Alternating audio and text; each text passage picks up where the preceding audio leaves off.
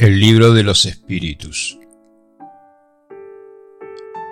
Codificado por Alian Kardec. Libro segundo. Mundo espírita o de los espíritus. Capítulo 8 Emancipación del alma 1. El dormir y los sueños 2. Visitas espíritas entre personas vivas 3. Transmisión oculta del pensamiento 4. Letargo, catalepsia, muertes aparentes. 5. Sonambulismo.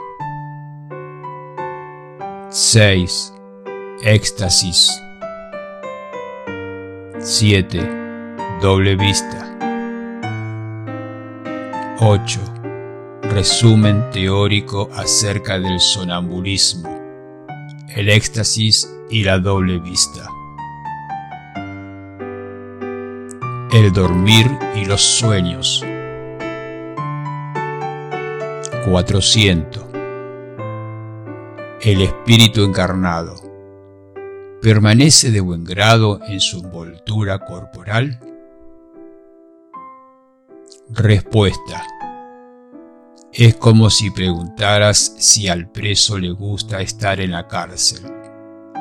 El espíritu encarnado aspira sin cesar a liberarse. Cuanto más densa es la envoltura, tanto más desea deshacerse de ella. 401. Durante el dormir. ¿Descansa el alma tanto como el cuerpo? Respuesta. No, el espíritu nunca está inactivo. Durante el dormir, los lazos que lo unen al cuerpo se relajan, y puesto que el cuerpo ya no tiene necesidad de él, el espíritu recorre el espacio y entra en relación más directa con los otros espíritus. 402 ¿Cómo podemos juzgar la libertad del espíritu durante el dormir? Respuesta. Por los sueños. Debes saber que cuando el cuerpo reposa, el espíritu goza de más facultades que durante la vigilia. Conserva el recuerdo del pasado y a veces prevé el porvenir. Adquiere más poder y puede entrar en comunicación con los otros espíritus, ya sea en este mundo o en otro. Tú sueles decir, He tenido un sueño extravagante, un sueño horrible, pero inverosímil. Te equivocas, porque a menudo es el recuerdo de lugares y cosas que has visto o que verás en otra existencia o en otro momento. Como el cuerpo se encuentra entorpecido, el espíritu trata de romper su cadena para investigar en el pasado o en el porvenir. Pobres hombres que conocéis tan poco los fenómenos más ordinarios de la vida. Os creéis muy sabios, pero las cosas más comunes os confunden ante las preguntas que todos los niños formulan. ¿Qué hacemos cuando dormimos? ¿Qué son los sueños? Os quedáis perplejos. El dormir libera, en parte, el alma del cuerpo.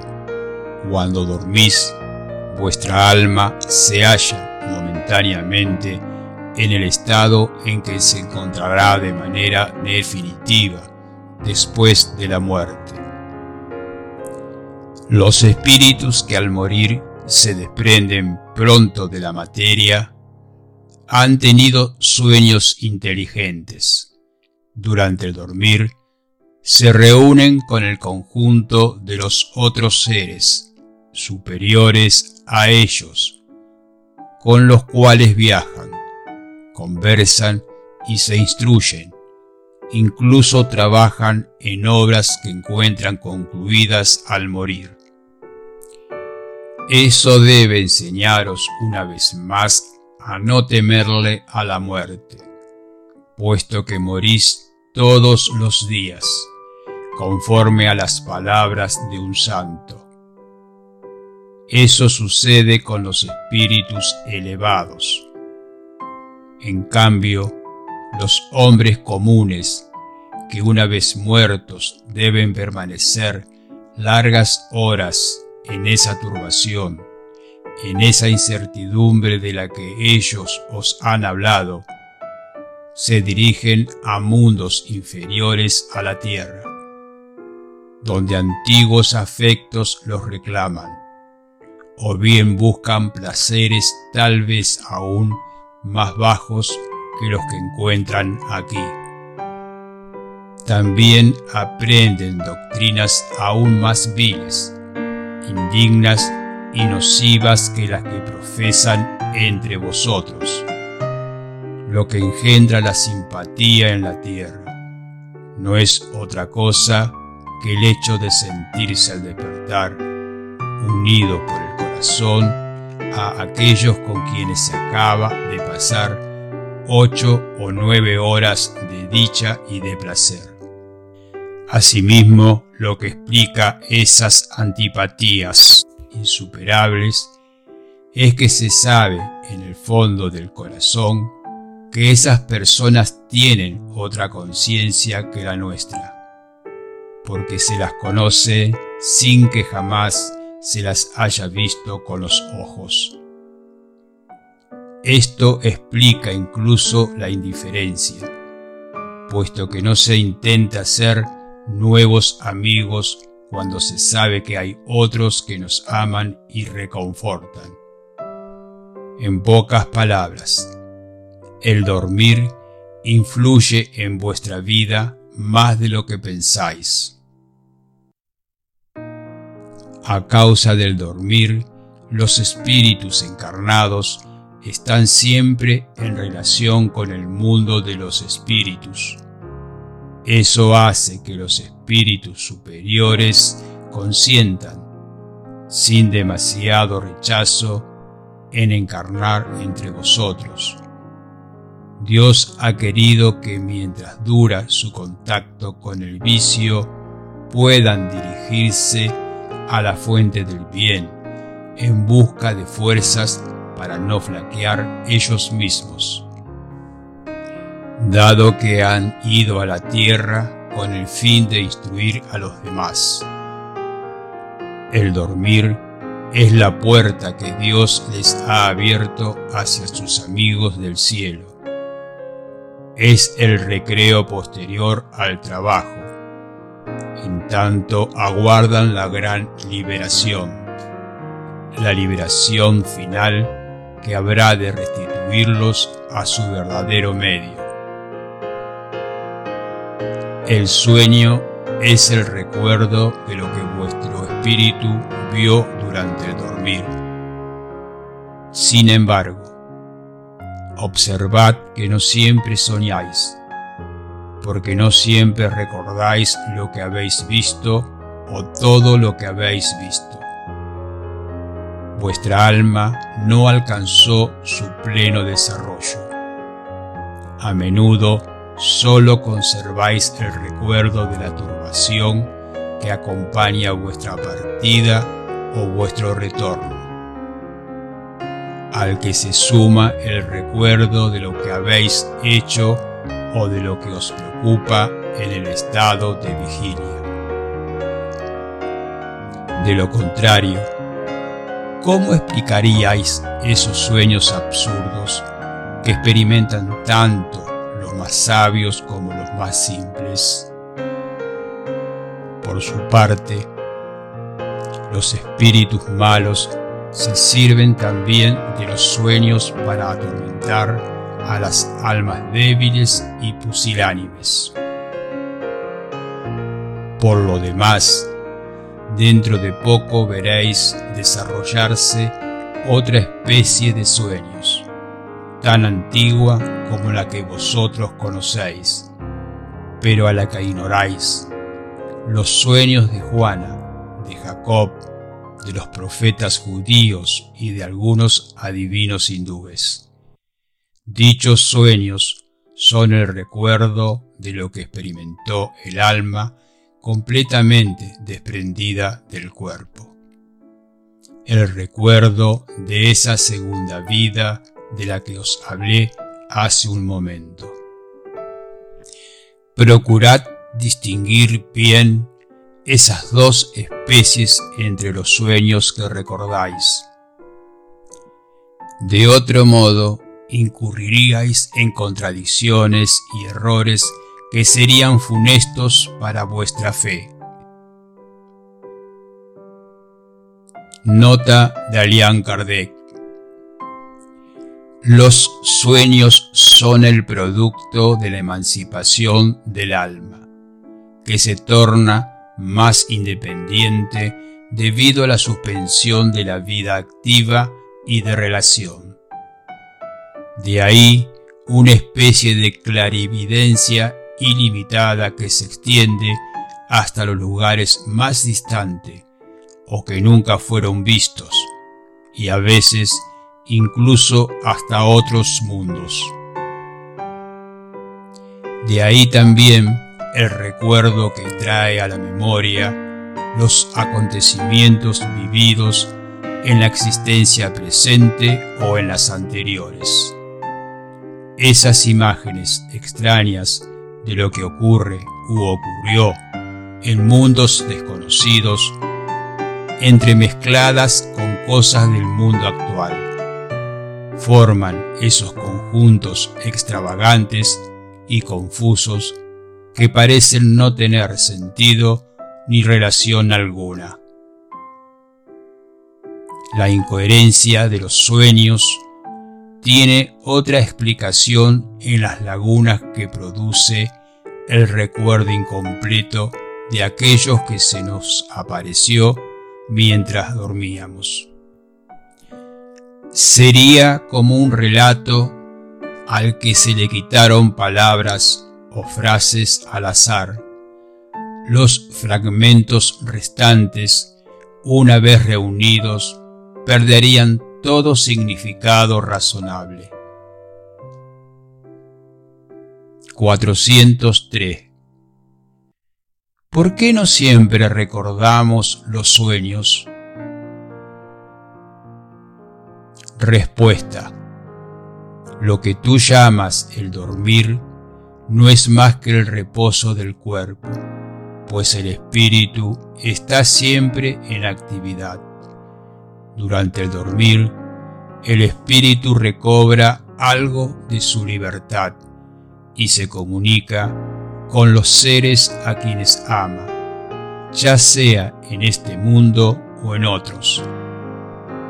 No obstante, como el cuerpo es una materia pesada y densa, conserva con dificultad las impresiones que ha recibido el espíritu, dado que éste no las percibió a través de los órganos corporales.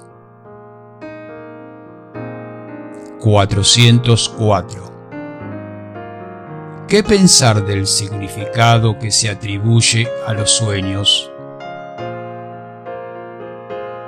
Respuesta.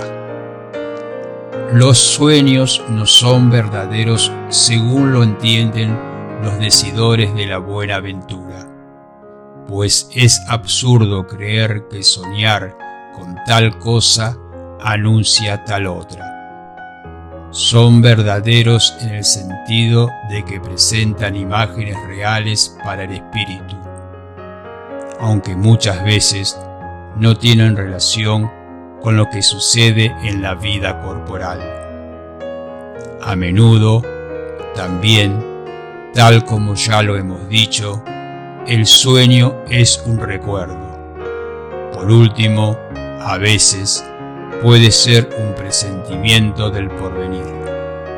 Si Dios lo permite, o la visión de lo que sucede en ese momento en otro lugar, hacia donde el alma se traslada. ¿Acaso no tenéis numerosos ejemplos de personas que se aparecen en sueños y advierten a sus parientes o amigos acerca de lo que les sucede?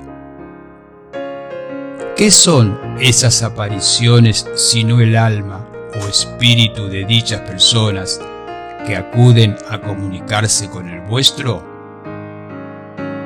Cuando adquirís la certeza de que lo que habéis visto ha tenido lugar realmente, ¿no es esa una prueba de que la imaginación no intervino allí para nada?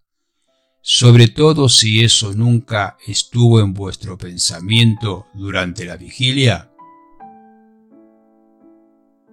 405. Con frecuencia vemos en sueños cosas que parecen presentimientos y que no se cumplen. ¿A qué se debe eso? Respuesta pueden cumplirse para el espíritu, aunque no para el cuerpo. Es decir, que el espíritu ve lo que desea porque va a su encuentro. No hay que olvidar que, durante el dormir, el alma se halla siempre bajo la relativa influencia de la materia y que, por consiguiente, nunca se libera por completo de las ideas terrenales. De ahí resulta que las preocupaciones de la vigilia pueden otorgar a aquello que se ve la apariencia de lo que se desea o de lo que se teme. Eso es, en verdad, lo que se puede denominar un efecto de la imaginación cuando estamos muy preocupados por una idea, relacionamos con ella todo lo que vemos. 406. Cuando vemos en sueños a personas vivas a las que conocemos muy bien, realizando acciones en las que ellas mismas no piensan en modo alguno, ¿No se trata de un efecto de pura imaginación? Respuesta. En las que ellas mismas no piensan en modo alguno. ¿Cómo lo sabes? Sus espíritus pueden ir a visitar al tuyo, así como el tuyo puede visitar a los de ellas.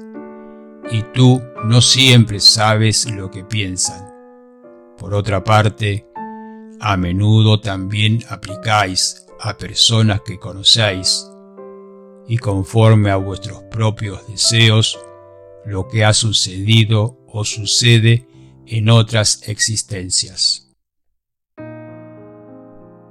407. ¿Es necesario estar completamente dormido para la emancipación del espíritu? Respuesta. No, el espíritu recobra su libertad cuando los sentidos se entorpecen. Para emanciparse, aprovecha todos los instantes de respiro que el cuerpo le otorga. Tan pronto como se produce la postración de las fuerzas vitales, el espíritu se desprende y cuanto más se debilita el cuerpo, tanto más se libera el espíritu. Nota de Alian Kardec. Así, en la somnolencia o en un simple entorpecimiento de los sentidos, se suelen presentar las mismas imágenes que durante los sueños. 408.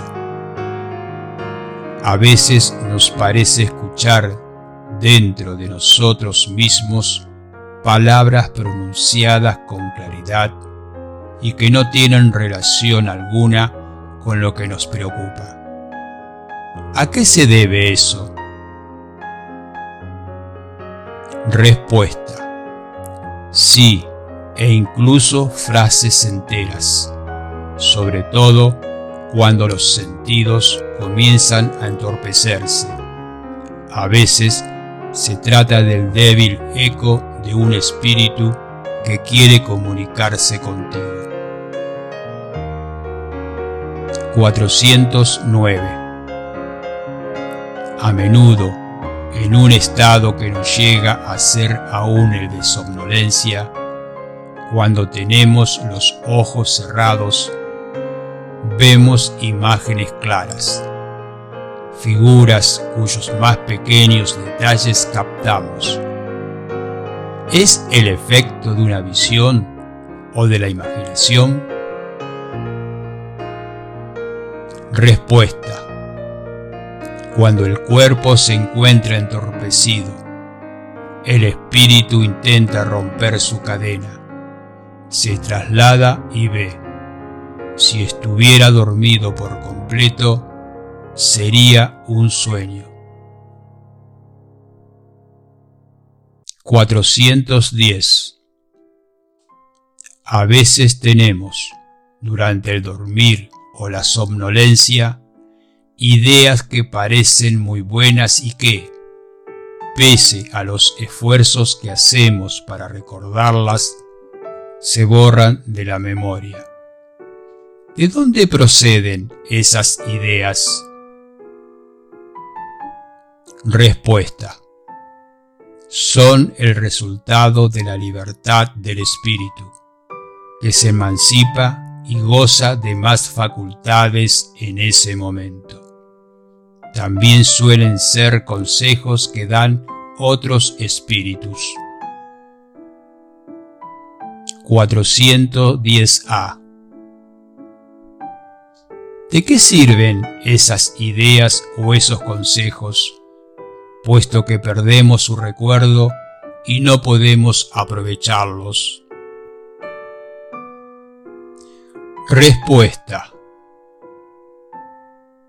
A veces esas ideas pertenecen más al mundo de los espíritus que al corporal. No obstante, lo más frecuente es que si el cuerpo olvida, el espíritu recuerda, y la idea vuelve en el momento oportuno como una inspiración momentánea. 411.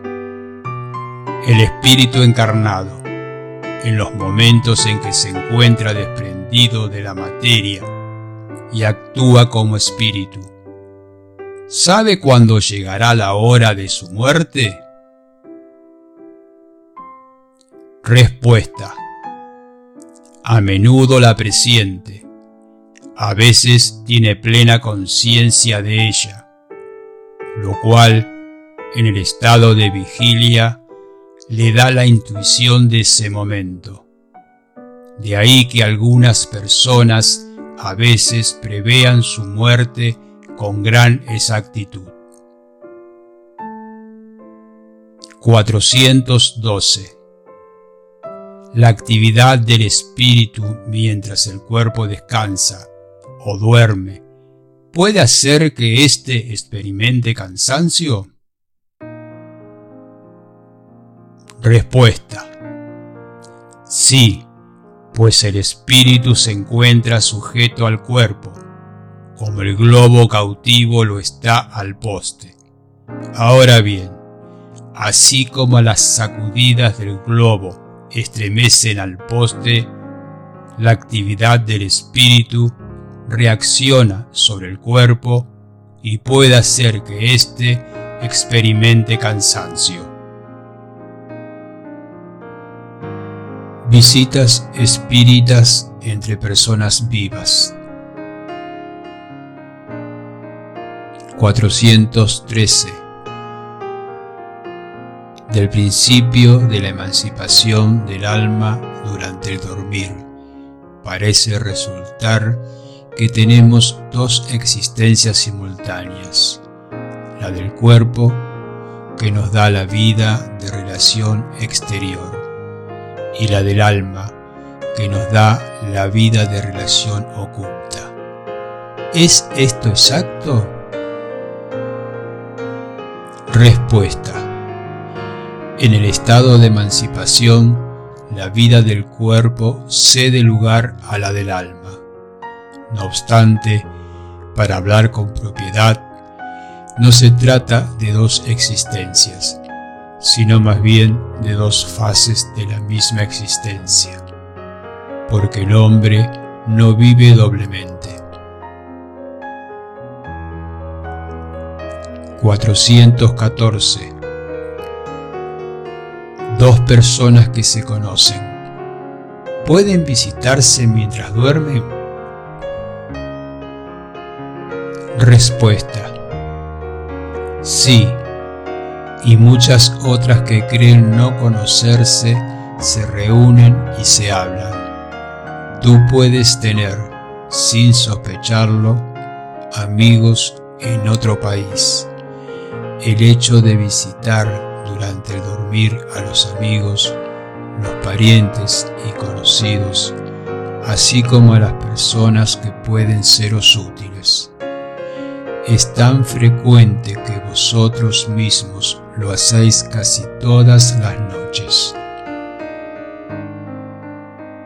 415. ¿Qué utilidad puede haber en esas visitas nocturnas? puesto que no las recordamos. Respuesta. Por lo general, al despertar queda de ellas una intuición.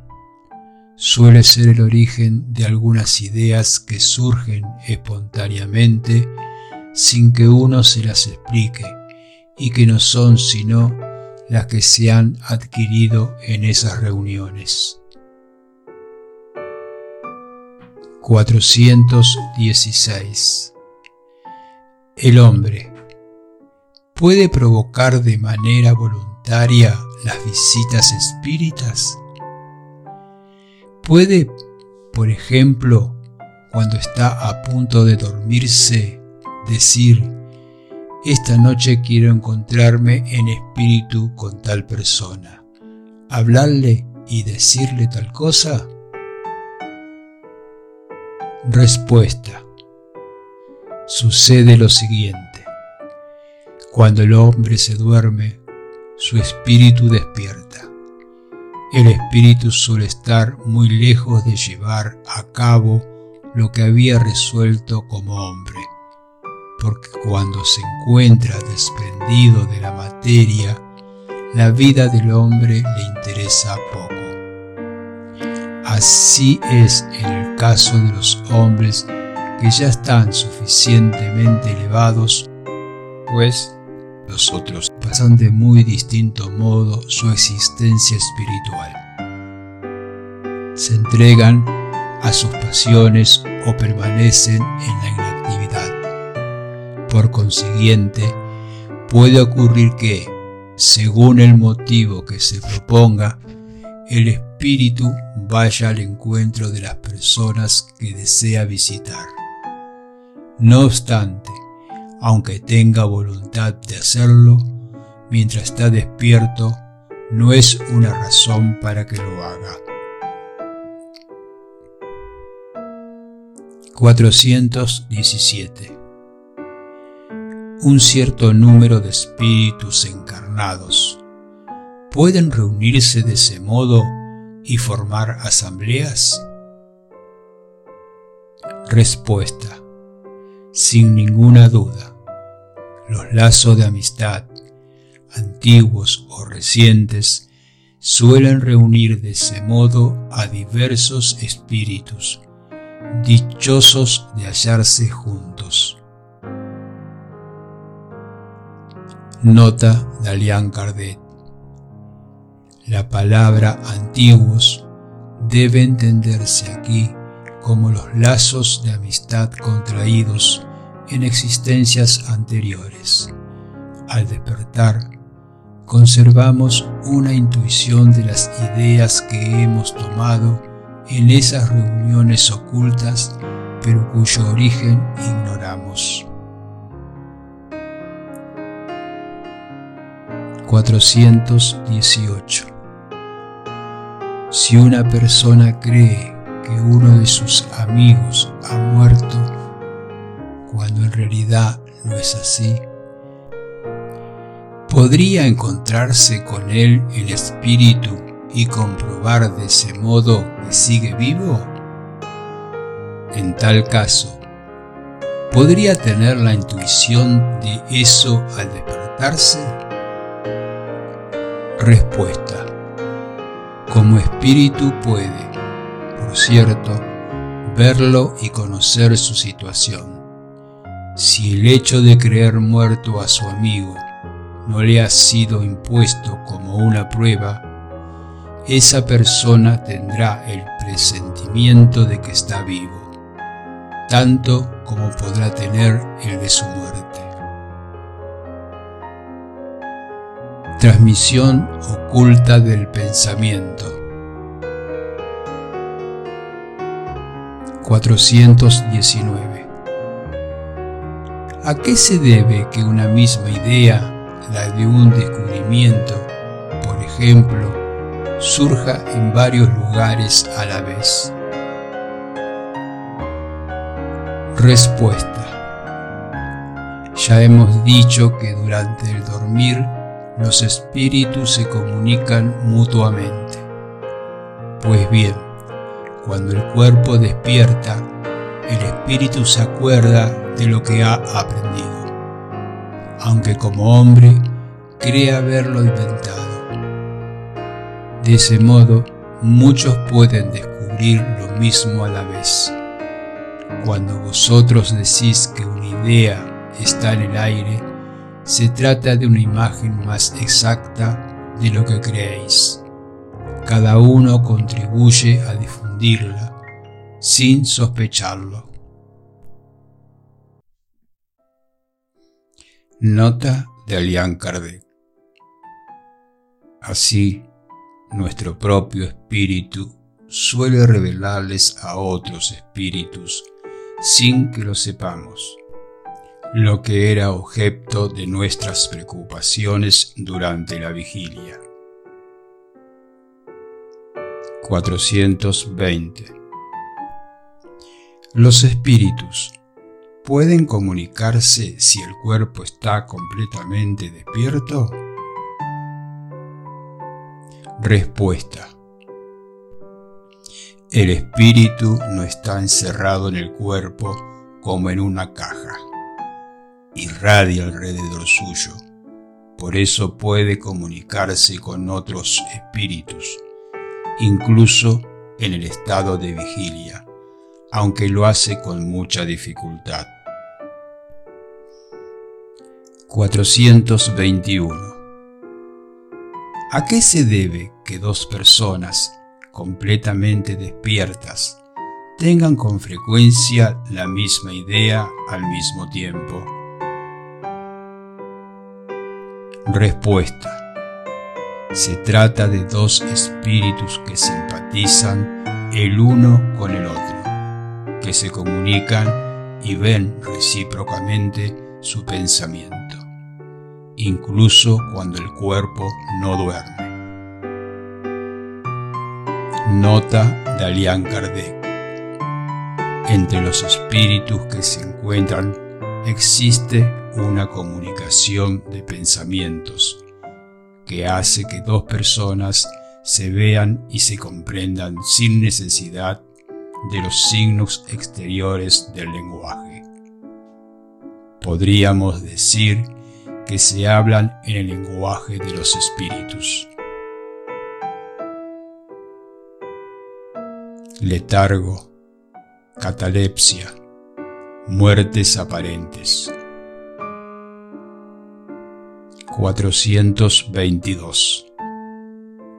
Los letárgicos y los catalépticos, por lo general, ven y escuchan lo que sucede alrededor suyo, pero no pueden manifestarlo.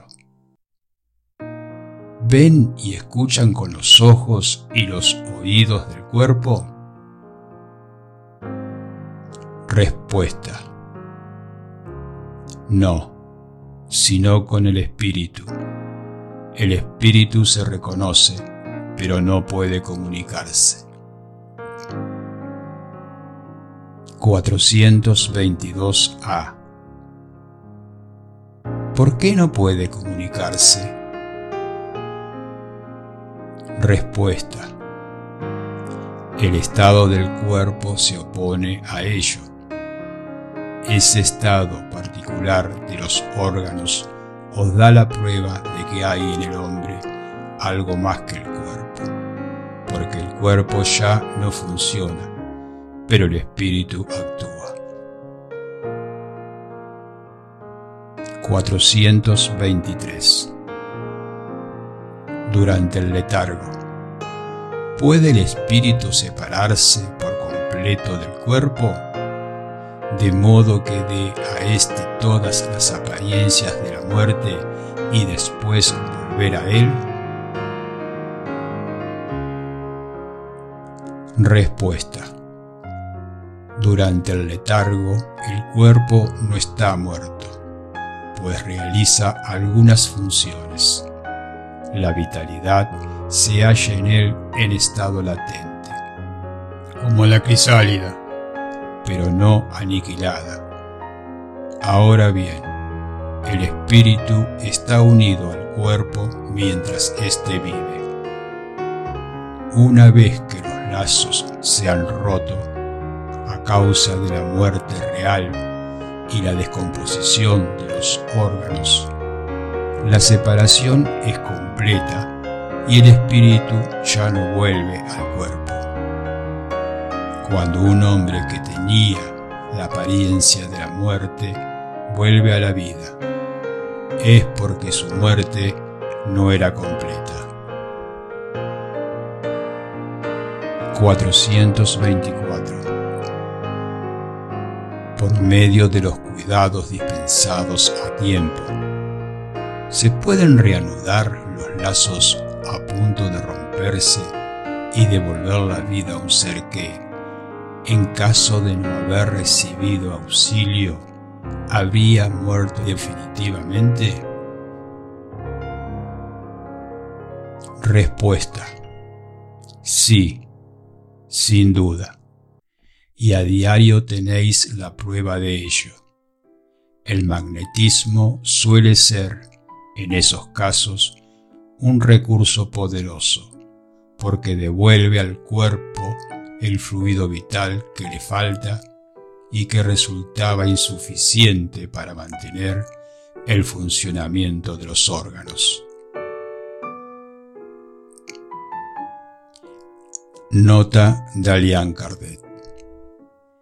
El letargo y la catalepsia tienen el mismo principio, la pérdida momentánea de la sensibilidad y del movimiento por una causa fisiológica que todavía no ha sido explicada.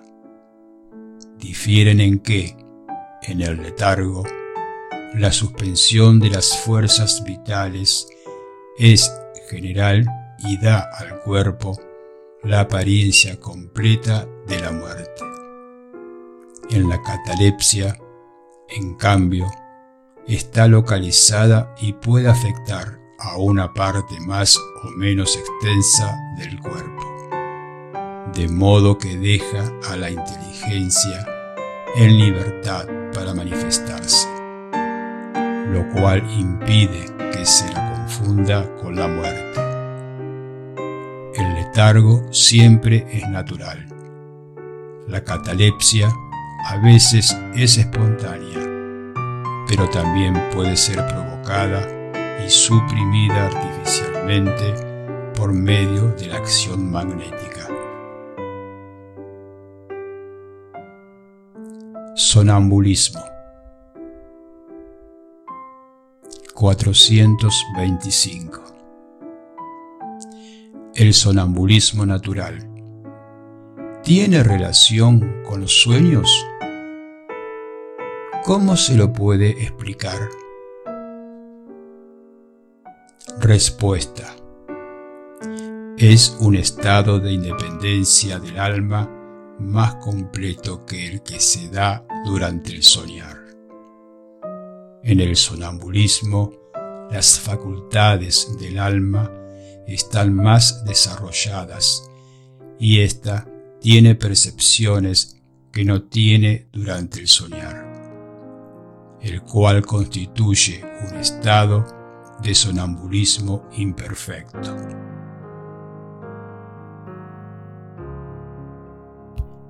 En el sonambulismo, el espíritu tiene pleno dominio de sí mismo, como los órganos materiales se encuentran, de alguna manera, en estado de catalepsia.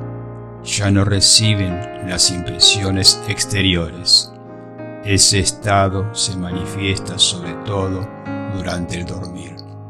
Es el momento en que el espíritu puede abandonar provisoriamente el cuerpo, puesto que éste se haya entregado al reposo indispensable a la materia. Cuando los hechos de sonambulismo se producen, es porque el espíritu, preocupado por una cosa u otra, se entrega a una acción cualquiera para cuya realización necesita utilizar su cuerpo, del cual se sirve entonces de un modo análogo al empleo que hace de una mesa o de cualquier otro objeto material en el fenómeno de las manifestaciones físicas, o incluso de vuestra mano en el de las comunicaciones escritas. En cambio, en los sueños de los que se tiene conciencia, los órganos, incluidos los de la memoria, comienzan a despertarse. Estos reciben de manera imperfecta las impresiones producidas por los objetos o las causas exteriores y las comunican al espíritu que, en ese caso, también el reposo solo percibe sensaciones confusas y a menudo incoherentes, sin ninguna razón de ser aparente, mezcladas con vagos recuerdos, ya sea de la existencia actual o de existencias anteriores. Así, es fácil comprender por qué los sonámbulos no tienen ningún recuerdo de lo sucedido durante el estado de sonambulismo y por qué los sueños que conserváis en la memoria la mayoría de las veces no tienen ningún sentido. Digo la mayoría de las veces porque sucede que algunos sueños son la consecuencia de un recuerdo preciso de acontecimientos que tuvieron lugar en una vida anterior, e incluso a veces una especie de intuición del porvenir. 426. El denominado sonambulismo magnético tiene relación con el sonambulismo natural? Respuesta. Ambos son lo mismo, con la diferencia de que el magnético es provocado. 427 ¿Cuál es la naturaleza del agente denominado fluido magnético? Respuesta. Fluido vital, electricidad animalizada, que son modificaciones del fluido universal. 428. ¿Cuál es la causa de la clarividencia sonambúlica? Respuesta. Ya lo hemos dicho, es el alma que ve. 429. ¿De qué modo el sonámbulo puede ver a través de los cuerpos opacos? Respuesta. Solo hay cuerpos opacos para vuestros órganos densos. ¿No hemos dicho ya que para el espíritu la materia no es un obstáculo? Puesto que la atraviesa libremente, a menudo el sonámbulo os dice que ve con la frente, con la rodilla, etc., porque vosotros, inmersos por completo en la materia, no comprendéis que puede ver sin el auxilio de los órganos. Él mismo, a causa de vuestro deseo, cree tener necesidad de dichos órganos con todo, si lo dejarais libre, comprendería que ve con todas las partes de su cuerpo o, mejor dicho, que ve fuera de su cuerpo. 430. Puesto que la clarividencia del sonámbulo es la de su alma o espíritu, ¿por qué no lo ve todo?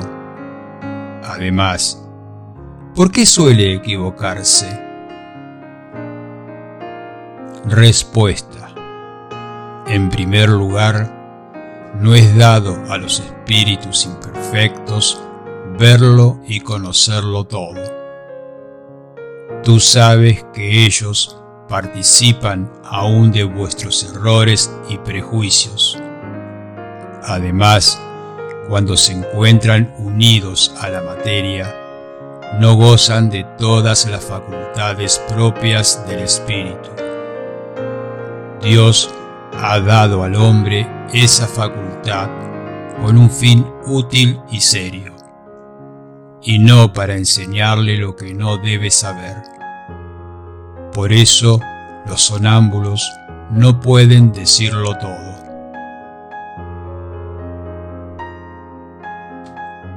431. ¿Cuál es la fuente de las ideas innatas del sonámbulo?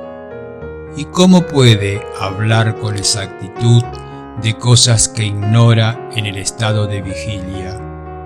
Cosas que están incluso por encima de su capacidad intelectual. Respuesta. Sucede que el sonámbulo posee más conocimientos de lo que supones. Dichos conocimientos solo se encuentran adormecidos, porque la envoltura del sonámbulo es demasiado imperfecta para que él pueda acordarse de ellos. Pero, en definitiva, ¿Qué es un sonámbulo? Es un espíritu, como nosotros, encarnado en la materia para cumplir su misión, y el estado en el que entra lo despierta de ese letargo. Te hemos dicho muy a menudo que nosotros volvemos a vivir muchas veces. Ese cambio es el que hace que el espíritu pierda materialmente lo que aprendió en una existencia precedente. Al entrar en el estado que tú llamas crisis, él se acuerda, pero no siempre de manera completa. Sabe, pero no podría decir de dónde procede aquello que sabe ni cómo llegó a poseer esos conocimientos. Pasada la crisis, los recuerdos se borran y él vuelve a entrar en la oscuridad.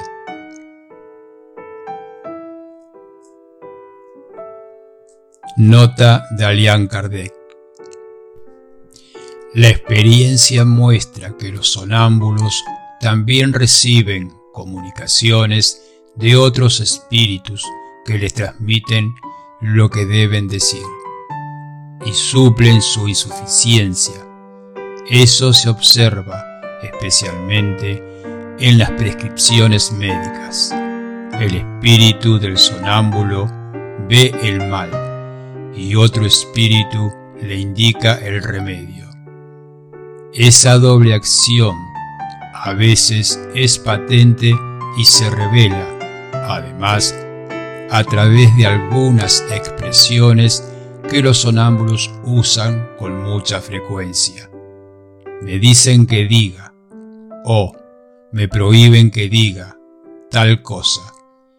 En este último caso, siempre es peligroso insistir para obtener una revelación denegada. Porque entonces se les da motivo a los espíritus frívolos que hablan de todo sin escrúpulos y sin preocuparse por la verdad. 432 ¿Cómo se explica la visión a distancia en algunos sonámbulos? Respuesta. ¿Acaso el alma no se traslada durante el dormir? Lo mismo sucede en el sonambulismo. 433. El mayor o menor desarrollo de la clarividencia sonámbúlica depende de la organización física o de la naturaleza del espíritu encarnado? Respuesta. Depende de ambas. Hay disposiciones físicas que le permiten al espíritu desprenderse de la materia con mayor o menor facilidad 434. Las facultades de que goza el sonámbulo son las mismas que las del espíritu después de la muerte? Respuesta. Hasta cierto punto, porque hay que tener en cuenta la influencia de la materia a la que sigue unido. 435. El sonámbulo. ¿Puede ver a los otros espíritus? Respuesta. La mayoría de los sonámbulos los ve muy bien, lo cual depende del grado y de la naturaleza de su lucidez. Sin embargo, a veces no se percatan en un primer momento de que se trata de otros espíritus y los confunden con seres corporales. Eso sucede especialmente a los sonámbulos que no tienen ningún conocimiento de espiritismo. Aún no comprenden la esencia de los espíritus se asombran porque creen ver personas vivas. Nota de Alian. El mismo efecto se produce en el momento de la muerte en quienes creen que siguen con vida. Les parece que alrededor suyo nada cambió. Suponen que los espíritus tienen cuerpos similares a los nuestros y toman la apariencia de su propio cuerpo por la de un cuerpo real. 436. El sonámbulo que ve a distancia, ¿lo hace desde el punto en que está su cuerpo o desde aquel en que está su alma? Respuesta. ¿A qué se debe esta pregunta? Si es el alma la que ve, no el cuerpo. 437 Puesto que es el alma la que se traslada, ¿de qué modo el sonámbulo puede experimentar en el cuerpo las sensaciones de calor o de frío propias del lugar en que se encuentra su alma, la cual a veces está muy lejos del cuerpo? Respuesta. El alma no ha dejado por completo el cuerpo. Permanece unida a él por un lazo. Ese lazo es el conductor de las sensaciones. Cuando dos personas se comunican de una ciudad a otra mediante la electricidad, esta constituye el lazo que une sus pensamientos. Por eso se comunican como si estuvieran una al lado de la otra. 438. El uso que el sonámbulo hace de su facultad influye en el estado de su espíritu después de la muerte? Respuesta. Mucho tal como el buen o mal uso de todas las facultades que Dios ha dado al hombre. Éxtasis 439 ¿Qué diferencia hay entre el éxtasis y el sonambulismo? Respuesta el éxtasis es un sonambulismo más depurado. El alma del estático es aún más independiente. 440. El espíritu del estático. ¿Penetra realmente en los mundos superiores? Respuesta. Sí, los ve y comprende la dicha de quienes habitan en ellos. Por eso querría permanecer allí. Sin embargo, hay mundos inaccesibles a los espíritus que no están suficientemente purificados. 441 cuando el estático manifiesta el deseo de abandonar la Tierra. Habla con sinceridad. Además, ¿no lo retiene el instinto de conservación? Respuesta. Eso depende del grado de purificación del espíritu. Si ve que su posición futura es mejor que su vida presente, se esfuerza por cortar los lazos que lo sujetan a la tierra. 442. Si se abandonara al estático a sí mismo, ¿podría su alma dejar el cuerpo en forma definitiva? Respuesta. Sí, puede morir.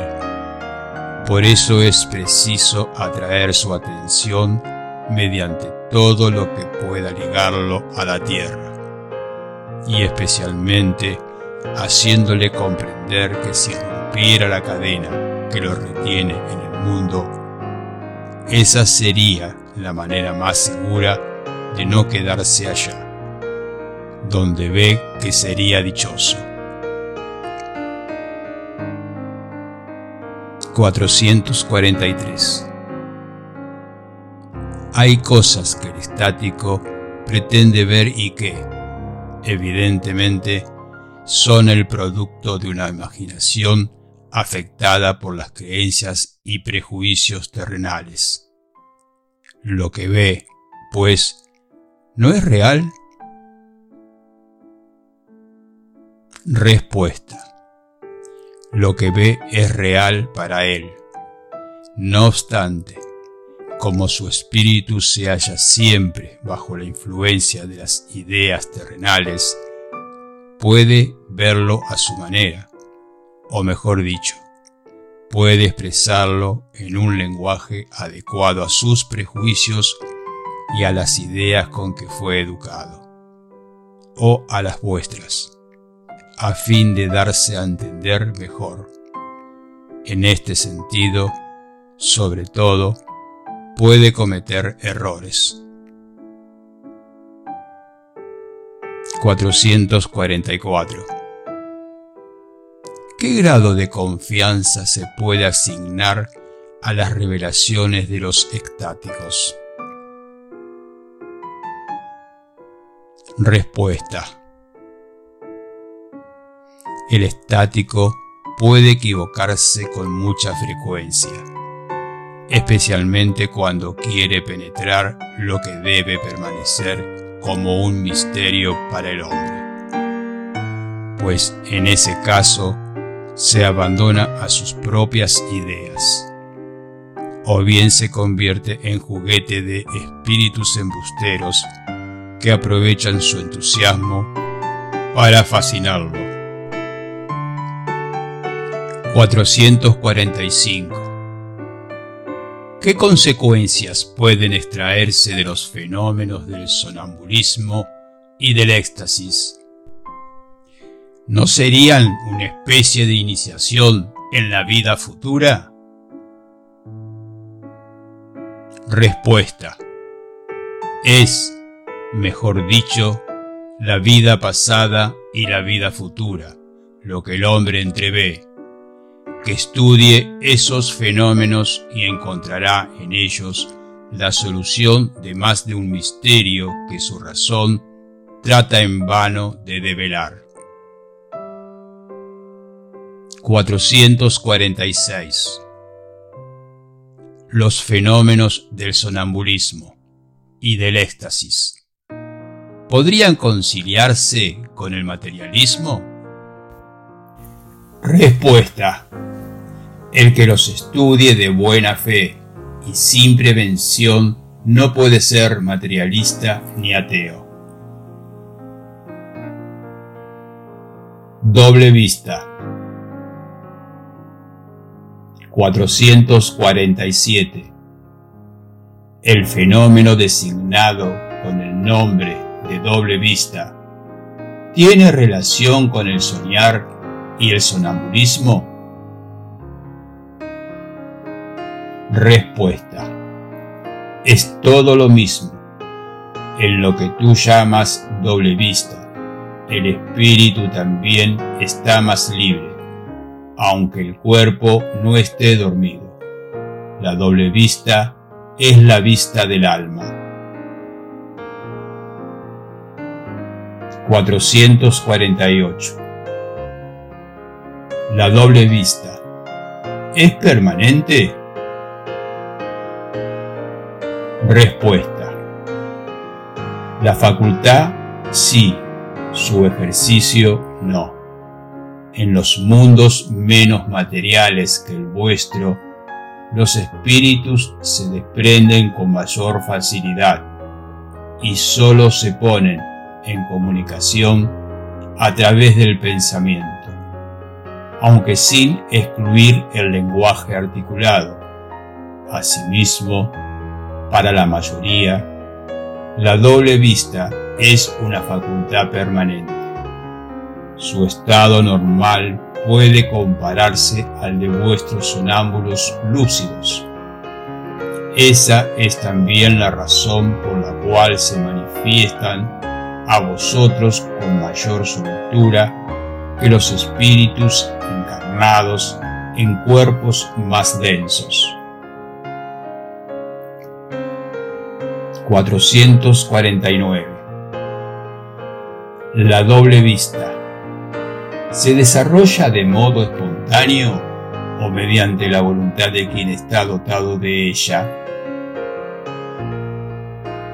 Respuesta.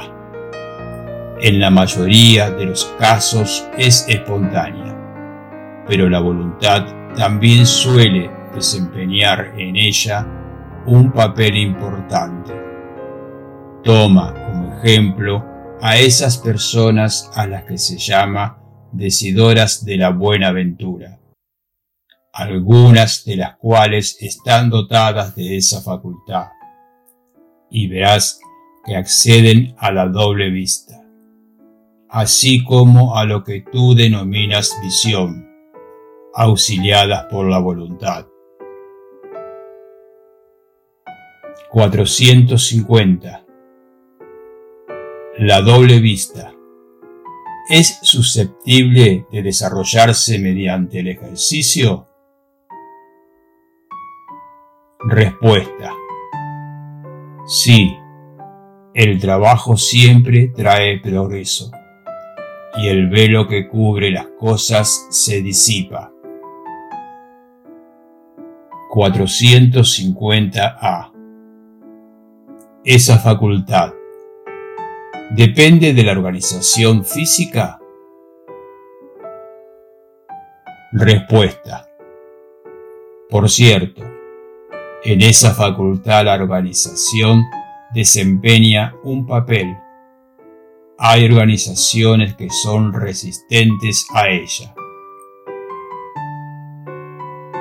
451. ¿A qué se debe que la doble vista parezca ser hereditaria en algunas familias? Respuesta. Similitud de organización que se transmite como las demás cualidades físicas. Además, desarrollo de la facultad mediante una especie de educación que también se transmite de uno a otro. 452. ¿Es cierto que determinadas circunstancias desarrollan la doble vista? Respuesta. Una enfermedad, la proximidad de un peligro, una gran conmoción, pueden desarrollarla. A veces el cuerpo se encuentra en un estado particular que permite al espíritu ver lo que vosotros no podéis ver con los ojos del cuerpo. Nota de Alian Kardec. Las épocas de crisis y calamidades, las grandes emociones, en pocas palabras, todas las causas que sobreexcitan lo moral, provocan a veces el desarrollo de la doble vista. Es como si la providencia, cuando estamos en presencia del peligro, nos brindará el medio para conjurarlo. Las sectas y los partidos que han sido perseguidos ofrecen numerosos ejemplos de ello. 453 Las personas dotadas de doble vista tienen siempre conciencia de su facultad Respuesta. No siempre. Para ellas es algo completamente natural. Y muchas creen que si todos se observaran a sí mismos, verían que son como ellas. 454. ¿Se podría atribuir a una especie de doble vista la perspicacia de algunas personas que, sin tener nada de extraordinario, juzgan las cosas con mayor precisión que otras? Respuesta. Siempre es el alma la que irradia con mayor libertad y juzga mejor que cuando se encuentra bajo el velo de la materia. 454A. Esa facultad ¿Puede en determinados casos conferir la presencia de las cosas? Respuesta. Sí, también confiere los presentimientos, pues en dicha facultad hay muchos grados. Un mismo sujeto podrá tener todos los grados, o solo algunos.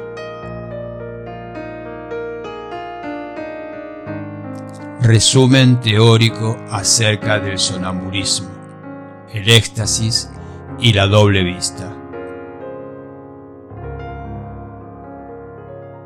455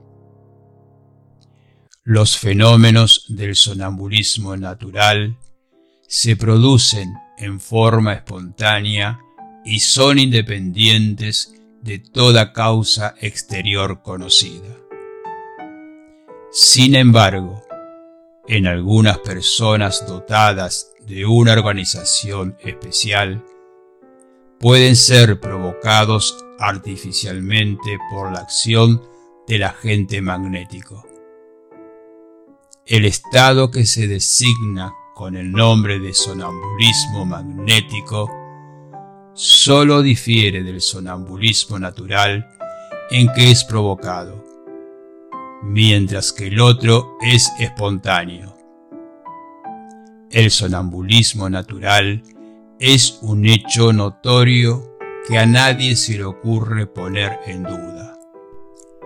Pese a lo maravilloso de los fenómenos que presenta.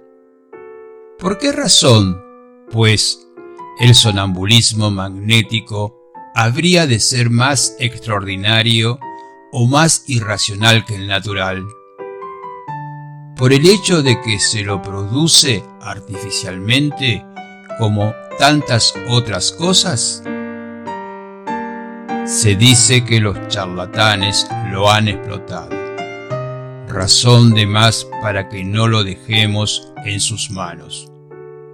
Cuando la ciencia se apropie de él, el charlatanismo tendrá mucho menos crédito entre las masas. Mientras tanto, como el sonambulismo natural o artificial es un hecho, y puesto que contra un hecho no hay razonamiento posible, su aceptación se propaga pese a la mala voluntad de algunos. Esto se da en la propia ciencia, a la que ingresa a través de una gran cantidad de pequeñas puertas, en vez de hacerlo por la puerta grande. Cuando haya ingresado por completo, será necesario concederle derecho de ciudadanía. Para el espiritismo, el sonambulismo es más que un fenómeno fisiológico. Se trata de una luz proyectada sobre la psicología. Es en él donde se puede estudiar el alma, porque en el sonambulismo el alma se muestra al descubierto. Ahora bien, uno de los fenómenos que caracterizan el alma es la clarividencia independiente de los órganos ordinarios de la vista.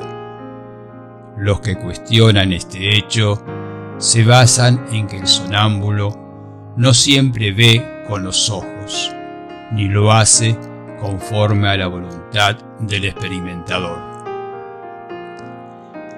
¿Acaso hay que asombrarse de que los efectos no sean los mismos cuando los medios son diferentes? ¿Es racional pretender efectos idénticos cuando el instrumento ya no existe? El alma tiene sus propiedades como el ojo las suyas. Es preciso juzgar a cada una de por sí y no por analogía. La causa de la clarividencia del sonámbulo magnético y del sonámbulo natural es la misma.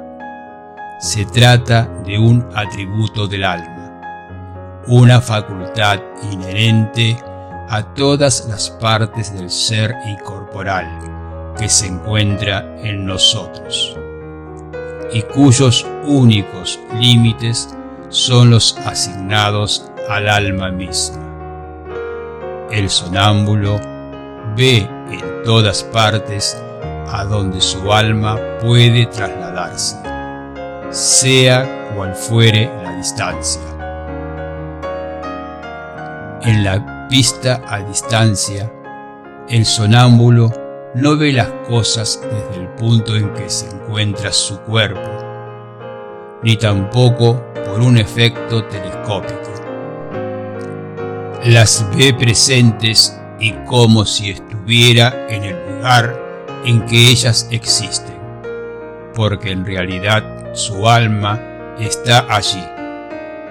Por eso su cuerpo se halla como anonadado y aparentemente privado de sentimiento, hasta el momento en que el alma vuelve a tomar posesión de él.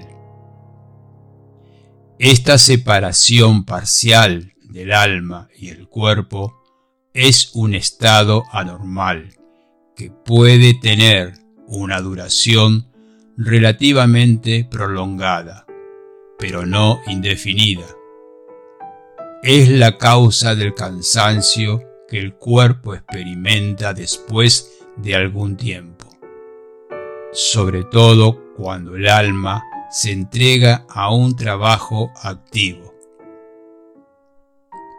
Puesto que la vista del alma o del espíritu no está circunscripta ni ocupa un espacio determinado. Eso explica el motivo por el cual los sonámbulos no pueden asignarle un órgano especial. Ven porque ven, sin saber el por qué ni el cómo, pues para ellos, en su condición de espíritus, la vista no tiene un lugar de residencia propio. Si se refieren a su cuerpo, les parece que ese lugar se encuentra en los centros donde la actividad vital es mayor, principalmente en el cerebro, en la región epigástrica o en el órgano que, para ellos, es el punto de unión más tenaz entre el espíritu y el cuerpo. El poder de la lucidez sonambúrica no es ilimitado. El espíritu, aunque esté completamente libre, se haya limitado en sus facultades y conocimientos, según el grado de perfección que haya alcanzado. Se encuentra todavía más limitado cuando está unido a la materia cuya influencia sufre. Esa es la causa por la que la clara evidencia sonambúlica no es universal ni infalible.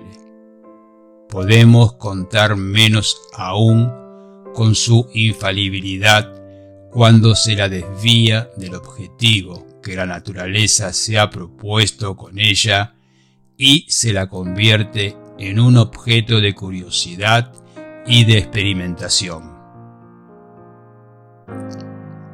En el estado de desprendimiento en que se encuentra, el espíritu del sonámbulo entra con mayor facilidad en comunicación con los otros espíritus, encarnados o no encarnados. Esa comunicación se establece mediante el contacto de los fluidos que componen los periespíritus y sirven para transmitir el pensamiento como el cable eléctrico. El sonámbulo no necesita, pues, que el pensamiento sea articulado por la palabra. Lo siente y lo adivina. Este tipo de comunicación lo torna eminentemente impresionable y accesible a las influencias de la atmósfera moral en que se encuentra. Por eso mismo, el concurso de muchos espectadores y sobre todo de curiosos con mayor o menor grado de malevolencia. Perjudica esencialmente el desarrollo de sus facultades, que se repliegan, por decirlo así, y sólo se despliegan con toda libertad en la intimidad y en un medio simpático. La presencia de personas malévolas o antipáticas produce en el sonámbulo el efecto del contacto de la mano sobre la sensitiva. El sonámbulo ve al mismo tiempo su propio espíritu y su cuerpo. Se trata, por decirlo así, de dos seres que representan su doble existencia, la espiritual y la corporal. Con todo, ambos se confunden debido a los lazos que los unen. El sonámbulo no siempre se percata de esa situación, y esa dualidad a menudo hace que hable de sí mismo como si lo hiciera acerca de una persona extraña. A veces es el ser corporal el que le habla al ser espiritual, y otras veces es éste el que le habla a aquel. El espíritu conquista un incremento de conocimientos y de experiencia en cada una de sus existencias corporales. Los olvida parcialmente mientras se haya encarnado en una materia demasiado densa, pero como espíritu se acuerda de ellos.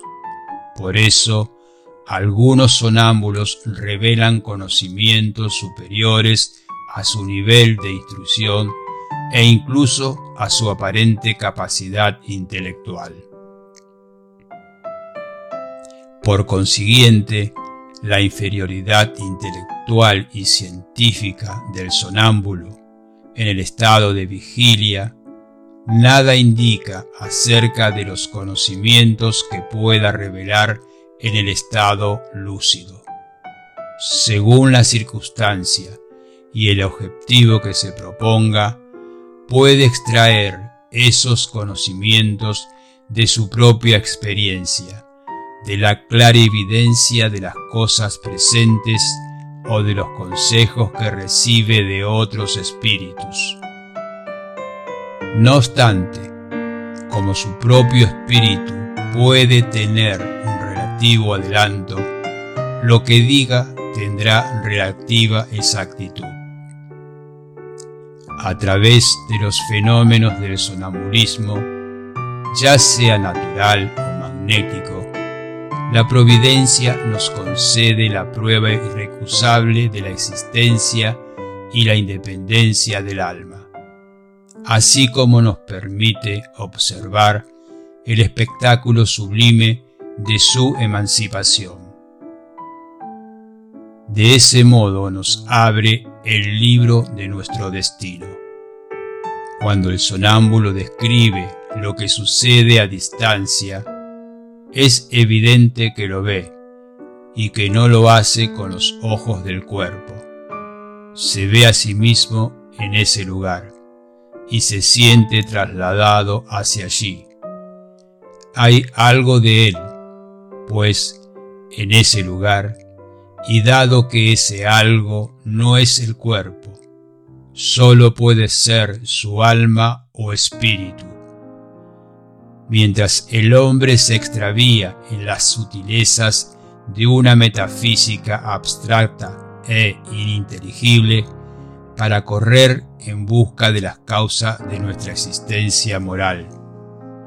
Dios pone a diario ante sus ojos y al alcance de su mano los medios más simples y patentes para el estudio de la psicología experimental. El éxtasis es el estado en el que la independencia del alma en relación con el cuerpo se manifiesta de la manera más sensible y se vuelve en cierto modo palpable. En el soñar y en el sonambulismo, el alma deambula por los mundos terrenales. En el éxtasis, penetra en un mundo desconocido, el de los espíritus etéreos con quienes se comunica. Sin embargo, no puede ir más allá de ciertos límites, pues para superarlos tendría que romper por completo los lazos que la unen al cuerpo. Un brillo resplandeciente y enteramente nuevo la rodea. Armonías desconocidas en la tierra la embelezan. Un bienestar indefinible la penetra. El alma goza por anticipado de la beatitud celeste. Se puede decir que pone un pie en el umbral de la eternidad. En el estado de éxtasis, la aniquilación del cuerpo es casi completa. Solo tiene, por decirlo así, vida orgánica. Se siente que el alma está unida a él apenas por un hilo que un esfuerzo mayor cortaría para siempre. En ese estado, todos los pensamientos terrenales desaparecen para dar lugar al sentimiento purificado que constituye la esencia misma de nuestro ser inmaterial. Entregado por completo a esa sublime contemplación, el estático sólo considera la vida como una pausa momentánea. Para él, los bienes y los males, las alegrías groseras y las miserias de este mundo, no son más que los fútiles incidentes de un viaje cuyo término lo haría dichoso Sucede con los estáticos lo mismo que con los sonámbulos. Su lucidez puede ser más o menos perfecta y su propio espíritu, conforme a su mayor o menor grado de elevación, también es relativamente apto para conocer y comprender las cosas. A veces hay en ellos más exaltación que verdadera lucidez. O, mejor dicho, esa exaltación perjudica su lucidez.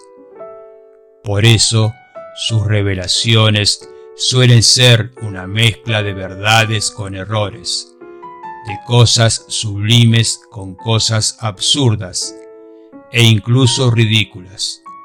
Muchas veces los espíritus inferiores se aprovechan de esa exaltación, que siempre es una causa de debilidad cuando no se la sabe controlar, para dominar al estático.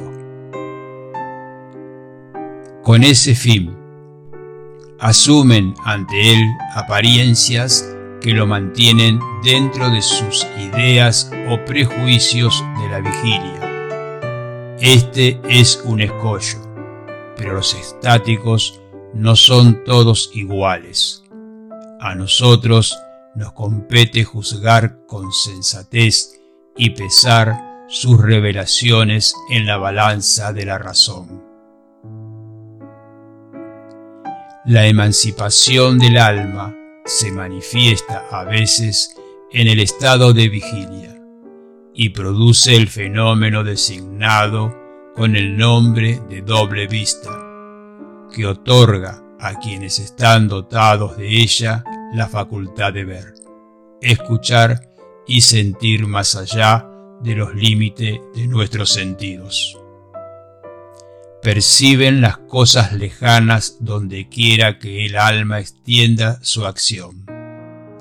Las ven, por decirlo así, a través de la vista ordinaria y como por una especie de espejismo. En el momento en que se produce el fenómeno de la doble vista, el estado físico se modifica sensiblemente. La mirada parece perdida. El sujeto mira sin ver. Toda su fisonomía refleja una especie de exaltación.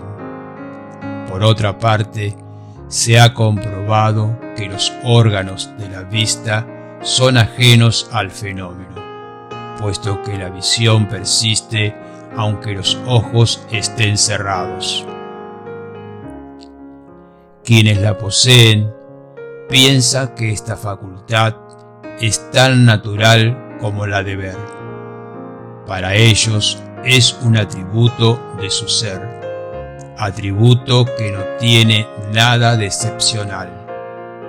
La mayoría de las veces el olvido sigue a esa lucidez pasajera cuyo recuerdo, cada vez más vago, termina por desaparecer como el de un sueño. El poder de la doble vista varía desde la sensación confusa hasta la percepción clara y nítida de las cosas presentes o lejanas. En el estado rudimentario, otorga a ciertas personas el tacto, la perspicacia, una especie de seguridad en sus actos, que se puede llamar la precisión del golpe de vista moral. Cuando está más desarrollada, despierta los presentimientos, más desarrollada aún, muestra los acontecimientos que se han producido o que están en vías de producirse.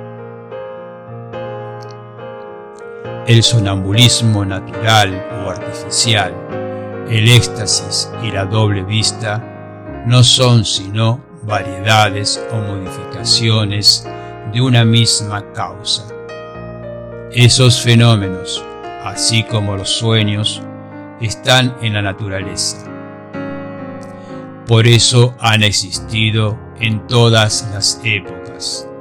La historia nos muestra que se los conoce e incluso se los explota desde la más remota antigüedad, en ellos encontramos la explicación de una multitud de hechos, que a causa de los prejuicios son vistos como sobrenaturales.